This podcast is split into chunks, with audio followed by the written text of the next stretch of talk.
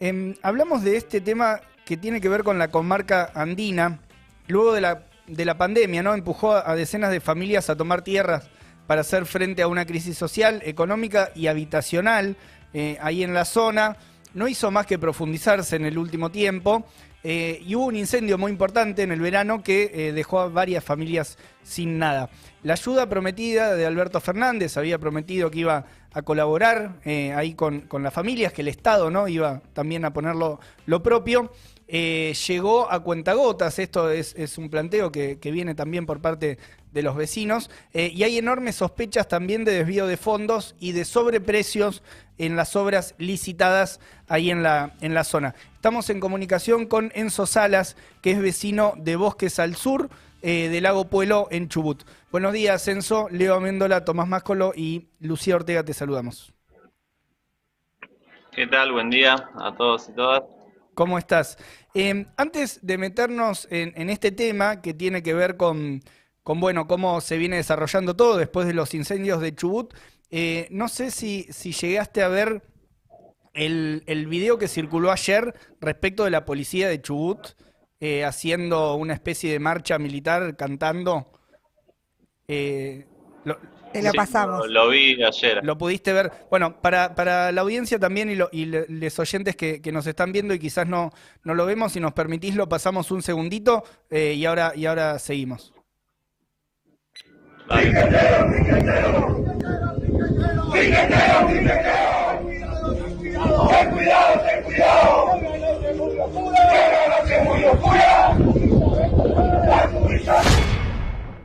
Bueno, ahí pasaba el video, este video lo subieron a la página oficial de, la policía de Chubut.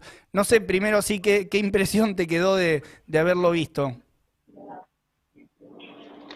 Y es bastante increíble, la verdad.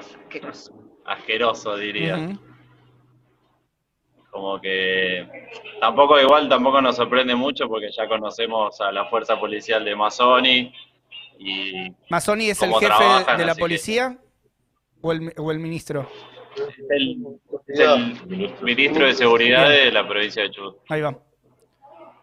Bien, sí, eh, terrible las imágenes y, entendemos también, bueno, tiene que ver ¿no? con, el, con el tratamiento que, que da ahí, que viene dando el Estado ante, ante diversas eh, problemáticas. Bueno, pero para meternos ahora sí en, el, en el, tema de, los incendios, las repercusiones y, cómo continúa todo en este, en este momento, ¿cómo está la, la situación. Sabemos que había fondos que fueron prometidos por el Estado Nacional, pero eh, se están planteando también que hay algunas irregularidades en el uso o en la aplicación de esos fondos que se destinaron. ¿Qué saben ustedes?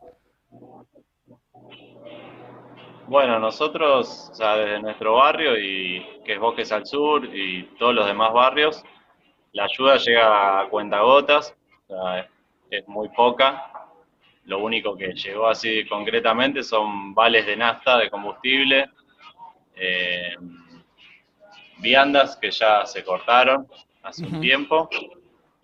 Y, después lo, están los módulos habitacionales que en teoría son 250 que se iban a hacer, eran de emergencia y a cuatro meses de todo lo que sucedió ponerle que habrán 30 hechos y ninguno está terminado ni habitable. Simplemente es un cubo de madera con chapa, sin aberturas, sin servicios, sin nada. Ahí están, ahí están viviendo, digamos, en estas construcciones precarias. No, no, nosotros, o sea, todos los vecinos, los que estamos viviendo ahí, vivimos en las casas que pudimos reconstruir. Algunos están en carpa también depende de la situación. Claro. Hay vecinos que alquilan porque no, no, están alquilando por no poder haber reconstruido, así que... Enzo, si, si pudieras mandarle un mensaje a Arcioni, ¿qué le dirías? Cuántas cosas. Y principalmente que traspasen las tierras de provincia al municipio concretamente para que todos podamos vivir y que el municipio se haga cargo y responsable de, que somos vecinos y vecinas que vivimos ahí hace tiempo y vamos a poder contar con los servicios y todo lo necesario. Pero como está esa puja política de, entre provincia y municipio, nosotros estamos metidos en el medio y, y nada, siempre la ligamos nosotros. Claro. Claro. Eh, bueno, comentabas ahí eh, también que algunos vecinos pudieron llegar a reconstruir algo de, sus viviendas, otros tomaron la decisión o- y la definición, ¿no? Empujados también por la situación, alquilar en otro, en otro lugar. Eh, ¿Ustedes cómo se vienen eh, organizando? ¿Cómo, cómo vienen abordando ahí el tema? Eh, ¿Tienen algunas actividades también como para, para poner, digamos, eh, sobre la mesa el planteo que vienen haciendo? Eh, sí, nosotros ahora justamente estamos acá en Buenos Aires eh, con tres vecinos más de otros barrios, de Ecoaldea, de la Parcela 26, eh, que justamente venimos a traer este reclamo directamente a Nación para poder tener un contacto directo y realmente que lleguen los fondos y, la, y todo lo que la ayuda que enviaron directamente a los damnificados y a las familias. Bien. ¿Tuvieron alguna respuesta lo- en, en este, en lo que va del viaje, al menos eh, ahora eh, acá en, en Buenos Aires, han tenido alguna respuesta o todavía están eh, haciendo el planteo? Y todavía no, la única respuesta tenemos el viernes un, hay una audiencia y entregamos los pedidos de audiencia en Casa Rosada hoy. Así que estamos esperando pronta respuesta. y eso, y hoy entregamos los pedidos o sea, ahí en, acá en Nación y estamos esperando la respuesta. Bien. Enzo Salas, vecino de Bosques al Sur del Lago Puelo en Chubut, eh, quedamos a disposición también, bueno, para seguir eh, si tienen que, difundir o cómo, cómo continúe todo ahí también eh, y la respuesta que tengan por parte de las autoridades. Y les agradecemos por el tiempo y la, y la comunicación también.